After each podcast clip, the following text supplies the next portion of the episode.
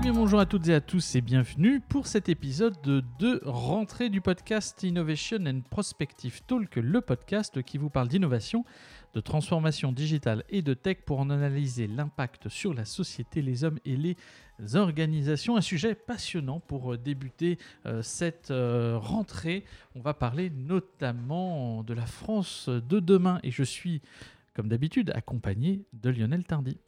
Eh bien, bonjour à toutes. Bonjour à tous et bonjour Mathieu. Alors un sujet sur la France de demain, un sujet qui n'est pas complètement technologique pour une fois, mais qui, on le verra, rebondit énormément sur un sous-jacent technologique qui semble être une partie de l'attractivité, voire de la locomotive qui pourrait euh, propulser une France qui s'organiserait de façon un peu différente, notamment en termes de consommation et Dieu sait qu'il y a des choses à dire. Alors pour euh, être totalement transparent avec vous, nous rebondissons sur un article que nous avons euh, vu, auquel j'ai euh, participé, qui a été publié par le Dranche en partenariat avec Ouest France et qui a pour objet d'aborder le concept d'habiter la France de demain sous de multiples dimensions et notamment une des dimensions à laquelle j'ai contribué qui est celle de la consommation du e-commerce contre ou versus les circuits courts. Première question qu'on pourrait se poser, Lionel, finalement, est-ce qu'on peut parler d'opposition ou euh, se faire juxtaposer? Ces deux dimensions très différentes que sont le e-commerce et les circuits courts bah, C'est-à-dire que le e-commerce, c'est très large. Ça définit un commerce que l'on a euh, généré, que l'on a activé depuis un terminal, depuis son smartphone, depuis, depuis son ordinateur. Mais euh, il recouvre de multiples formes de commerce. Bien sûr, dans le e-commerce, on a la célèbre plateforme française Wish qui nous fait mm. venir sous un délai euh, relativement sympathique de deux, de deux, semaines à quatre mois un produit euh, qui vient de l'autre bout de la planète pour des, pour des prix probablement extrêmement bas et de l'impact carbone extrêmement haut au gramme transporté.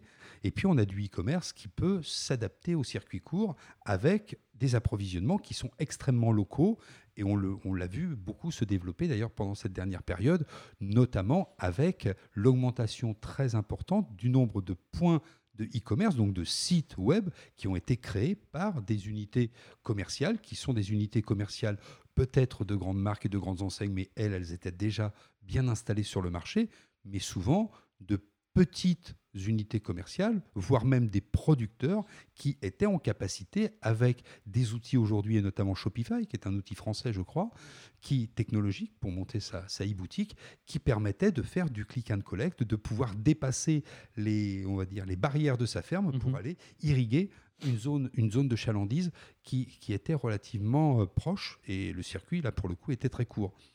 Alors le, sujet quand même aujourd'hui, c'est que dans cet article et en mettant ça en face avec la finalement e-commerce et circuit court, on oppose quand même un moyen, c'est-à-dire un support technologique qui permet de vendre, avec une forme de logistique, ça veut dire une géolocalisation X ou Y d'une zone de chalandise. Aujourd'hui, est-ce qu'on peut dire que le e-commerce n'est pas du circuit court? Je me pose la question, en réalité pour moi, le e-commerce peut être plus local finalement que souvent quelques circuits courts sur des zones de 100 km, avec une empreinte carbone très certainement moins forte. Euh, si on considère que c'est aux consommateurs de faire les quelques kilomètres pour aller euh, euh, s'approvisionner en poireaux, fruits et légumes, alors qu'on pourrait très certainement via un site e-commerce, marketplace orienté et développé par une collectivité territoriale, hein, c'est des projets qui existent et qui sont notamment aussi poussés par la, région Île-de-France, il y a quelques initiatives, bah, se servir directement chez ses propres commerçants. Euh, qui, eux, auraient la garantie du circuit court, parce que la capacité d'avoir des logistiques d'approvisionnement peut être beaucoup plus euh, stricte euh, que celle que nous pouvons avoir en tant qu'individu. Et oui, en préparant, et en préparant cette, cette discussion, j'avais été intéressé par une remarque que tu avais faite et qui pouvait amener à la conclusion le circuit court n'est pas écrit sur l'étiquette. Et j'aimerais bien que tu me, nous expliques, par exemple, le circuit des différentes formes d'embouteillage du cola corse. mais oui, alors ça, je ne vais pas parler de la Corse, mais on va parler du cola. Je n'ai pas de problème dès le début de l'année. Mais c'est vrai que c'est une, c'est un, d'ailleurs c'est un, documentaire qui était sorti sur, sur France 5 et qui mettait en évidence que la plupart de tous les colas locaux, avec une empreinte locale. Ah, parlons du cola breton alors. Voilà, on peut parler de la cagole, tiens, puisqu'on est, on est sur Marseille en ce moment, je pense que ça peut être chaud aussi. Mais tu vois, par exemple, quand on prend une étiquette et qu'on lit la référence, ou qu'on regarde où sont véritablement embouteillés les éléments, on s'aperçoit que pour le cola, les structures d'embouteillage, euh, notamment euh, plastique, doivent se faire souvent dans une région qui n'est pas celle dans laquelle euh, la recette cola est véritablement développée ou réalisée. Donc pour les petits embouteillages type 25-33 centilitres dans des bouteilles en verre, le truc un peu sexy vintage qui ravira les parfaits bobos parigo, globalement, dans lesquels je m'inclus, hein, mais en fait, il y, y, a effectivement cette dimension locale. Par contre, dès qu'on parle d'embouteillage et d'industrialisation, là, ça se passe dans une autre dimension. Et, ça, on le cache souvent même quelque part. De la même manière, si vous regardez euh, la cagole, puisque je suis tombé sur un article là-dessus, qui est une bière, attention, euh, l'alcool euh, est dangereux pour la santé, cette bière n'est pas forcément brassée dans les environs de la région dans laquelle elle prétend avoir son origine. Et donc ça, ce sont des choses qui sont intéressantes et qui souvent nous donneraient l'illusion d'une forme de circuit court, de proximité avec le développement du produit notamment, et qui nous amène en fait, après quelques recherches, à constater qu'on est très très loin de la réalité et que c'est presque une forme de se faire euh, euh. Mais en même temps, ça joue un peu sur la schizophrénie moyenne que du consommateur. Alors, c'est pas la première fois qu'on en parle hein, de cette schizophrénie, mais elle est encore plus dopée aujourd'hui parce que euh, l'être humain, l'homme avec un grand H, le consommateur, enfin l'individu sous sa dimension multiple, est finalement empreint d'une schizophrénie moyenne euh, et d'un contraste saisissant, d'une bipolarité entre ses attentes. Waouh alors, je sais pas si Alors, vous, avez 15 minutes euh, ou 2 heures. Je ne sais pas si vous avez tout compris. En tout cas, euh, il ne faut pas forcément se fier à l'étiquette. Moi, c'est ce que j'avais retenu et que le plus connu des fabricants de cola au monde est souvent euh, le plus local proche de chez bien vous. sûr, bah oui, parce qu'il a, parce qu'ils ont des usines. Et bien sûr, parce qu'il prend la recette, il la divise. Et puis, alors là, par contre, lui, il a un moyen de stockage qui, est assez intéressant, mais qui font que souvent, bah, sous cette marque, on oublie que des fois, la proximité est plus forte euh, sur une grande marque, et notamment, euh, pour ne pas la citer, Coca-Cola. Donc ça, c'est effectivement quelque chose qui est, qui est intéressant. Mais finalement, tout ça résonne un peu dans une dimension qui est assez complexe pour le consommateur, qui est de se dire je veux consommer mieux, je veux consommer plus sain, je veux euh, en France avoir euh, fruits et légumes à profusion à volonté, quelles que soient les, saisons, euh, avec une traçabilité exceptionnelle. et, pour, et pour autant, quand j'ai besoin d'aller vite, j'utilise du Deliveroo. Euh, quand j'ai besoin euh, d'un truc, je passe par Amazon. Je prends pas le temps d'aller chez mon libraire parce qu'il est à 4 rues, qu'il est peut-être pas ouvert quand je veux ou qu'il est peut-être pas disponible. C'est-à-dire qu'il y a aussi euh, une notion pour avoir ce circuit court et cette promesse peut-être du mieux consommer, tout du moins dans le circuit court, c'est peut-être aussi cette capacité technologique, cette forme de, plateforme dont on parle souvent, de mise à disposition de ces produits tout en pensant cette expérience utilisateur, la facilité d'avoir accès euh, produit. Moi, ça ne me dérangerait pas de passer par mon libraire parce que je passe devant régulièrement, euh, mais j'ai envie qu'à 23h, je peux de, pouvoir lui laisser la commande et puis qu'il me dise quasi instantanément euh, si le produit est disponible ou pas, que ce soit au moins référencé sur son site internet ou disponible via un petit chat dans la, dans la journée ou le lendemain. On n'est jamais à une heure près. En tout cas, voilà, c'est cette praticité souvent qu'on n'a pas. Et puis euh, l'expérience que l'on, enfin l'expérience encore réelle, même si elle l'est beaucoup moins en ce moment, mais l'expérience des restrictions de circulation et la migration vers euh, des lieux un peu plus verdoyants d'une certaine partie euh, des employés, notamment du secteur tertiaire, qui se sont mis à faire du télétravail dans une maison de vacances de famille, la leur, d'un ami ou éventuellement qu'ils louaient, ce sont mis à redécouvrir ce qu'était d'aller faire véritablement ses courses. Et ça, probablement, ça aura un impact psychologique sur la qualité résiduelle, ou tout du moins la qualité perçue in fine de cette nouvelle façon de consommer, d'être un petit peu plus près du producteur, d'être soumis aux aléas de la production, j'avais des saucissons la semaine dernière, je les ai tous vendus, il va falloir attendre 15 jours pour que j'en refasse, etc. Et là, vous vous adaptez et vous êtes un peu plus en phase avec quelque part la nature qui vous entoure. Et toutes les personnes que j'ai pu croiser, ça c'est une expérience personnelle, étaient ravies de ce, de ce moment Mais en parallèle de ça, ils n'avaient pas les lumières de la ville qui pouvaient les attirer puisque tout était fermé. Exactement. Donc ça veut dire qu'il faut aussi se réhabituer à cette sobriété. Euh, tu parles, enfin, dans, des premières, euh, dans les premières idées que tu soulevais, c'était réapprendre aussi la sobriété, tout en ayant, en acceptant effectivement que la vision qu'on a de la région ne soit pas forcément à l'heure ou à l'ère du Covid, euh, celle qui finalement est la réalité de celle que nous vivons quand nous y habitons et changer cette, euh, et changer cette perception, changer cette vision, changer ce rapport à notre environnement, c'est quelque chose qui est complexe parce que c'est quelque chose qui, à notre sens, très sociologiquement, est protéiforme en fonction de la situation à la fois euh, familiale de chacun, à la fois professionnelle de chacun. Euh, on voit bien qu'aujourd'hui, dans un couple, souvent l'homme et la femme travaillent, ou la femme et l'homme. Euh, que c'est complexe de pouvoir basculer et d'avoir de la mobilité dans l'emploi.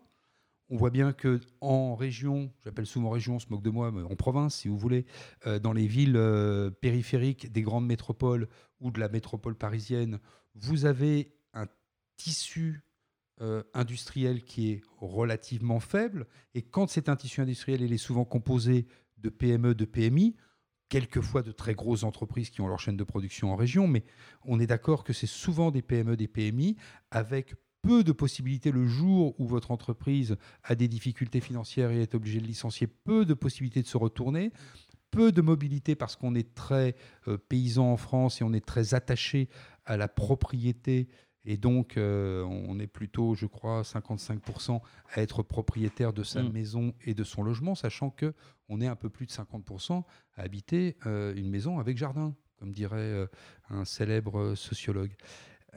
donc, on voit bien que l'humain, il, est face à toutes ces contradictions, à la fois au confort qu'il trouve près des grandes villes, et c'est pour ça que l'accélération de la métropolisation s'est faite de façon à peu près parallèle à l'accélération et à l'augmentation des travaux, dans, enfin des, emplois dans le, dans le secteur tertiaire. Et la ville, même si certains rêvent d'une ville où il n'y ait plus de voitures, on puisse circuler à vélo, euh, je recite le sociologue, et là je dis son nom, c'est Jean Viard, disait il n'y a pas longtemps, mais Paris, si vous voulez, il n'y a pas de problème. On vous envoie les poules qui vont pondre les 3 millions d'œufs que vous consommez chaque jour.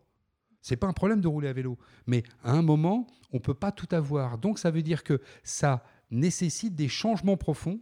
Alors, ce qui est très intéressant quand on parle de circuits courts, de e-commerce et de cette nouvelle façon d'habiter la France, c'est surtout la réflexion ou les réflexions que l'on peut avoir sur ce que la technologie a amené en réponse à une contrainte qui, a été qui, ont, qui ont été les restrictions de circulation pendant plusieurs mois.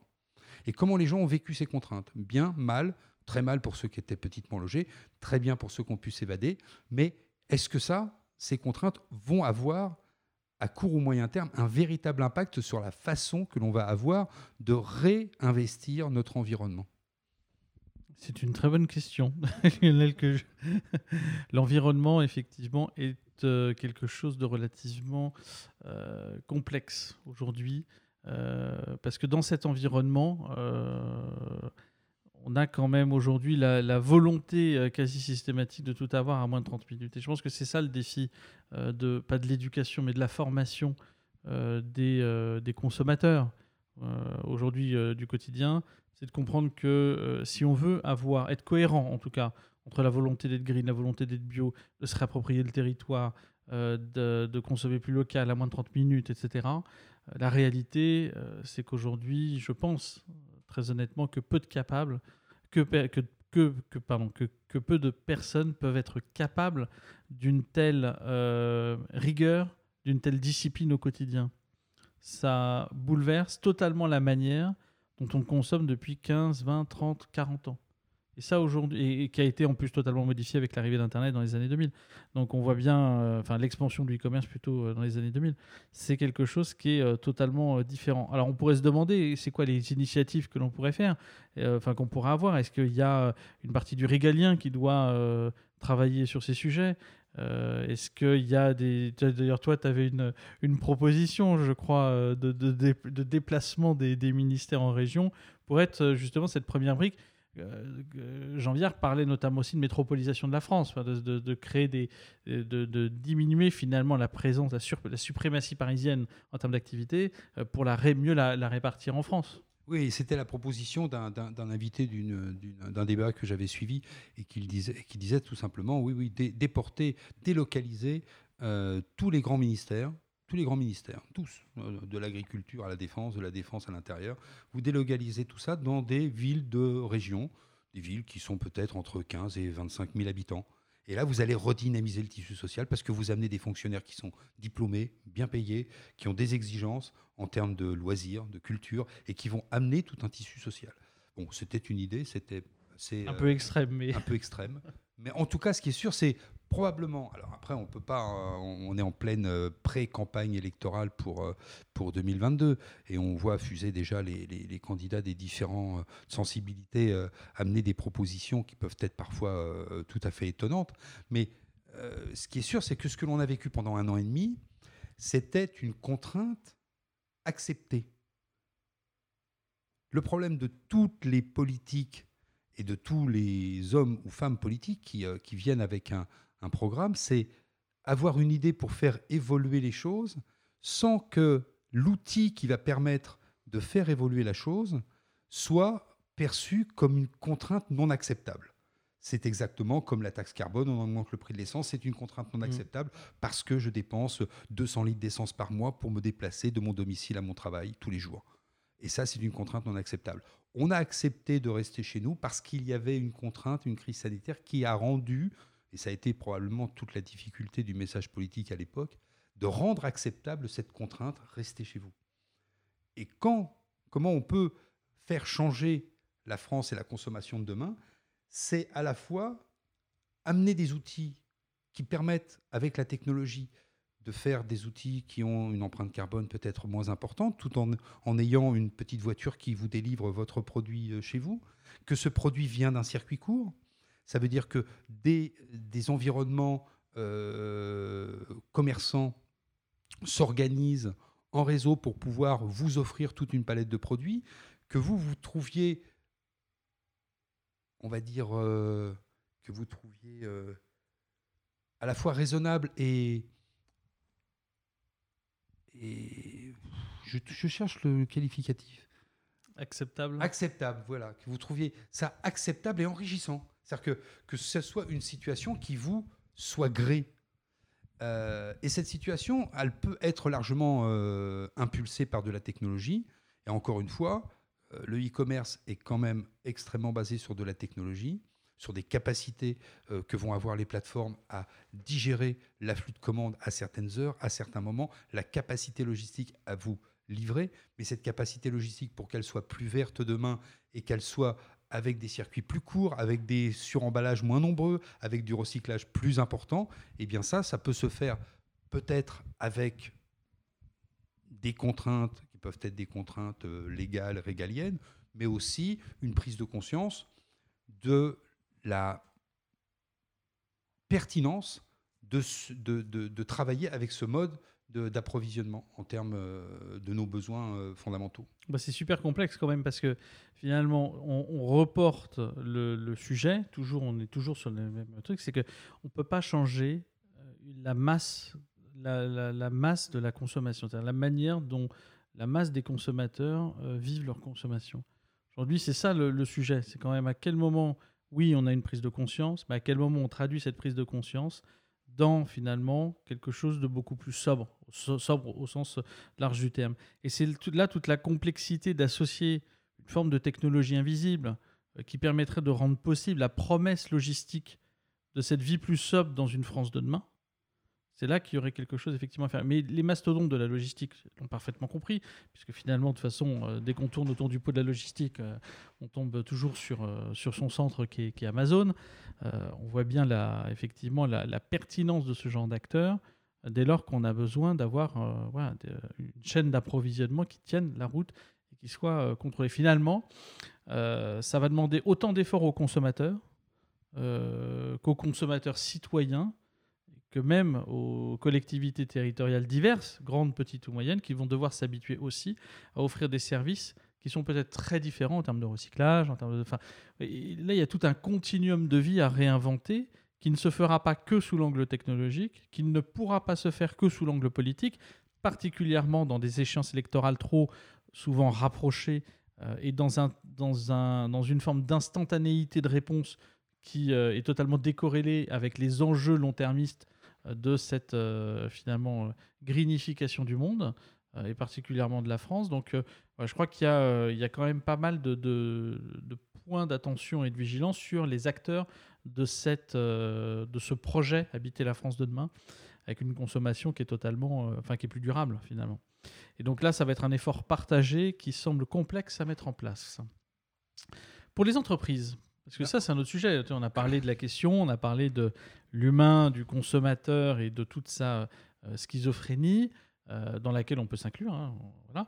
Mais il y a aussi les entreprises qui sont impactées par euh, finalement cette nouvelle manière d'essayer de, vivre demain en France.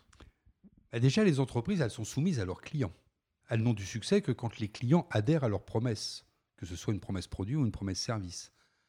Donc la, clé, elle est quand même chez le consommateur final. Euh, il y avait il y a quelques années, ça ne rajeunit personne quand je dis ça, euh, une célèbre actrice française qui disait Nos emplettes sont nos emplois. Euh, la façon que l'on a d'acheter, et quand on revient sur le e-commerce, le e-commerce a la capacité, dans son innovation en termes d'expérience utilisateur et en termes d'interface utilisateur, a la capacité de nous amener ou de nous aider à mieux choisir. Ça, c'est important. Et je pense que pour aller dans le sens de, ton orientation sur ce troisième item, qui est l'entreprise, les entreprises et notamment les plateformes qui soumettent les produits de ces entreprises à nos yeux ébahis de consommateurs parfois fiévreux, doivent pouvoir répondre à nos attentes. Et nous, aller choisir les plateformes qui vont répondre à la capacité de nous mettre ou de nous proposer des produits qui nous donnent un choix et notamment la, capacité d'appréhender que notre décision, elle peut, être, elle peut être motivée. Vous voulez acheter un produit qui a été fabriqué dans un rayon de, enfin, produit dans un rayon de moins de 50 km de chez vous dans l'outil informatique qu'est une plateforme ou une marketplace, on doit pouvoir vous donner la possibilité de filtrer les produits qui sont produits à 50 km de chez vous maximum. Vous voulez manger des fruits de saison, vous n'êtes pas forcément un expert de à quelle période en France poussent les fraises, les abricots et les cerises. Vous demandez de filtrer uniquement les fruits de saison. Et à partir de là, d'un côté, il y a évidemment euh, les, acteurs de la, de la popularisation et la sensibilisation sur euh, la façon que l'on peut avoir de mieux se nourrir et mieux consommer, mais surtout les entreprises qui nous proposent ces produits de consommation doivent se dire que si elles veulent demain avoir du succès, il faut, un, qu'elles se mettent à ces nouvelles exigences, c'est normal, mais surtout qu'elle puisse mettre en avant ces nouvelles exigences et pas simplement sur des étiquettes qui répondent à des textes de loi, écrire en tout petit, tout petit, tout petit, euh, si petit que vous avez besoin d'applications comme Yuka pour essayer de faire le tri dans un supermarché, mais c'est ultra inconfortable. Peut-être que parmi vous, certains utilisent cette application.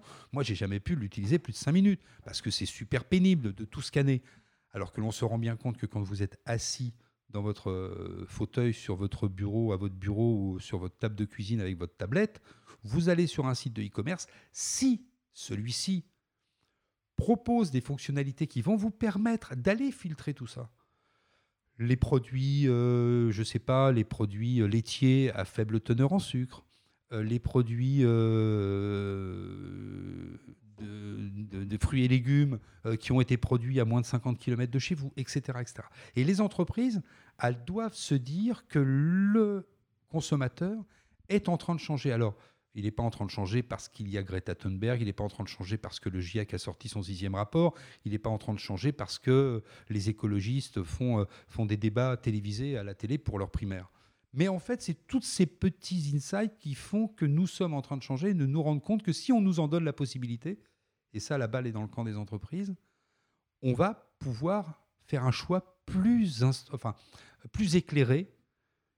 Et pour ceux qui auront envie qui ont, qui seront probablement plus, de plus en plus nombreuses, sans que ça soit des contraintes où on vous dise vous pouvez plus circuler euh, si vous n'avez pas le critère numéro 2 parce que vous polluez trop et puis il y a un pic de pollution et ça, ça fait partie euh, de ce qui nous risque de nous attendre de plus en plus souvent demain. Mmh.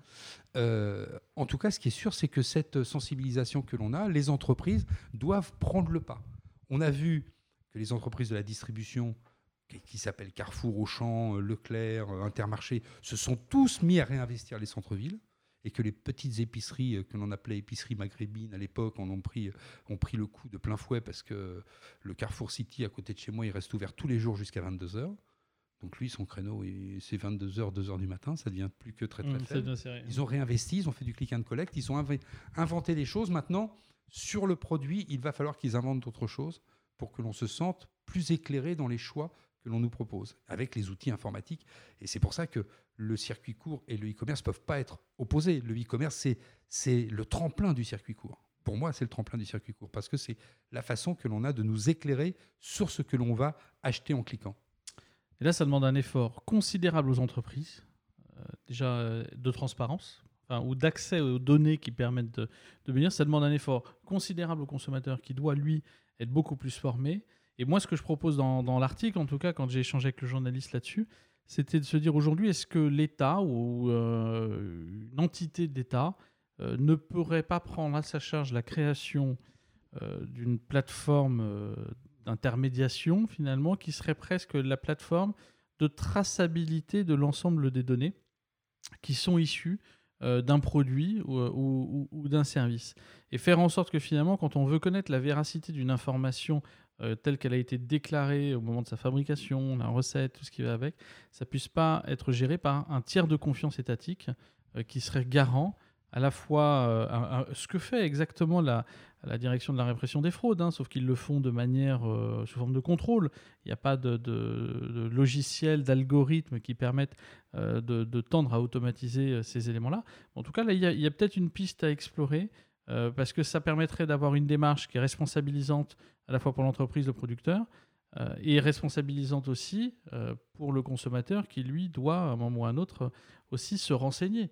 C'est facile de se cacher derrière, on ne me l'a pas dit, etc. Enfin, on n'est pas tous dupes que dans les pailles aux framboises euh, de l'U, il n'y a pas forcément que de la framboise. donc, bon, il y a un moment aussi, je pense qu'il faut aussi que le consommateur s'éduque. Et aujourd'hui, il a tous les moyens pour le faire qu'on nous dise pas que c'est pas possible. Il y a le média qui a transformé le monde euh, ces 20 dernières années. L'information est accessible. Par contre, l'information peut être des fois, non pas compliquée, mais complexe à comprendre. Et ça, ça peut s'entendre. Mais ça veut dire qu'il faut se former. Après, c'est vrai que le régalien peut obliger, comme il a obligé par exemple les stations-service, à notifier le prix du litre d'essence sur une plateforme et vous pouvez toujours vous connecter à la plateforme qui se termine par .gouv.fr et vous avez le prix du litre d'essence dans, dans la station-service qui est proche de chez vous. Ça a été une obligation, je crois que ça remonte à Christine Lagarde, ministre de la ministre de l'économie.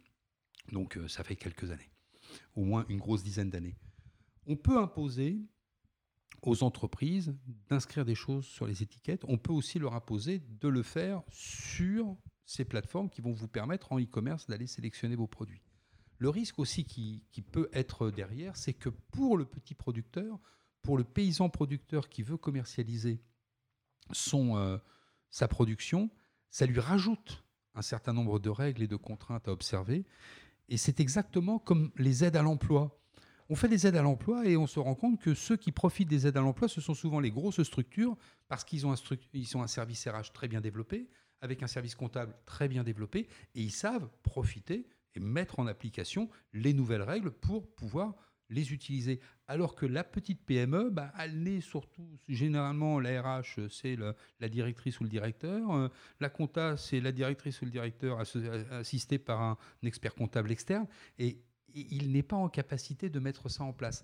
Et ça peut être le risque, parce que c'est vrai que pouvoir obliger les, euh, les producteurs, notamment, on parle d'alimentation, euh, quand on parle souvent de circuit court et pas d'iPhone. Mais euh, obliger les, producteurs locaux à rentrer dans un certain nombre de normes, un certain nombre de tests qui se doivent faire faire en laboratoire pour pouvoir afficher sur leurs produits le taux de ceci, le taux de cela, etc. etc. C'est aussi peut-être freiné. Mais d'un autre côté, c'est aussi de l'hygiène publique. Oui, le producteur local, il est local de toute façon. C'est celui qui effectivement traite avec des intermédiaires. Et c'est cette problématique de l'intermédiaire que la plateforme pourrait euh, potentiellement résoudre, en tout cas d'avoir euh, un service euh, de ce biais-là. Il y a déjà beaucoup d'initiatives, hein, mais en tout cas, il n'y a rien de centralisé et c'est le, fond du problème. Et souvent, on a du mal à faire converger toutes ces initiatives pour en faire des mastodontes. On ne peut pas créer le Amazon Web Service euh, de 0 à 1. Il faut euh, d'abord gravir des étapes et progressivement y arriver. Peut-être que ce sera une des pistes. Voilà. En tout cas, euh, il y avait quand même pas mal de sujets. On n'a pas abordé la partie du carbone qui va là-dedans, parce qu'il y a plein de sujets qu'on voulait aborder, mais toute la difficulté, on va pas faire peut-être une heure sur le, sujet. On reviendra sur, avec d'autres éléments. En tout cas, c'était pour vous partager ce point de vue de cet article, Habiter la France de demain. Euh, consommation e-commerce versus circuit court à retrouver sur le dranche.west-france.fr. Est-ce qu'on a tout dit, Lionel? En tout cas, on a eu un propos. Voilà, exactement. On a, eu, on a dit des choses euh, qui étaient souvent euh, un peu notre avis aussi, et, que qui n'engage que nous. qui que nous. c'est important. exactement. Mais en tout cas, ce qu'il faut, ce qu'il faut voir, c'est que euh, il y a un certain nombre de chiffres qui, qui sont sortis euh, très récemment par la, par la FEVAD et qui a euh, témoigné du boom du e-commerce, c'est-à-dire que le e-commerce qui faisait un tout petit peu moins de 10% du commerce en France a bondi en une année à 13,4%. Donc c'est quelques. D'ailleurs, ils ont dépensé, ils ont dépassé, je crois, les 100 milliards d'euros de chiffre d'affaires en e-commerce. Voilà. Voilà. Les portes sont ouvertes. L'équivalent de notre salaire euh, de vie. Voilà, et bien écoutez, je crois qu'on s'est tout dit. Merci à tous d'avoir écouté Innovation and Prospective Talk. On vous rappelle que vous pouvez nous retrouver sur Apple Podcast, Deezer, Spotify, enfin toutes les plateformes de podcast ou directement sur notre site innovationtalk.tech. Et si vous avez aimé ce podcast, n'hésitez pas à mettre 5 étoiles, un pouce vers le haut, à partager la bonne parole sur les réseaux sociaux. Un seul hashtag IPT Podcast tout attaché. C'était Mathieu Deboeuf-Rouchon en direct du nouveau studio accompagné de Lionel Tardy. Et c'est promis à toutes et à tous, on se retrouvera un peu plus souvent parce que comme vient de le dévoiler Mathieu, du nouveau studio, c'est beaucoup plus facile. Voilà, bonne soirée à tous.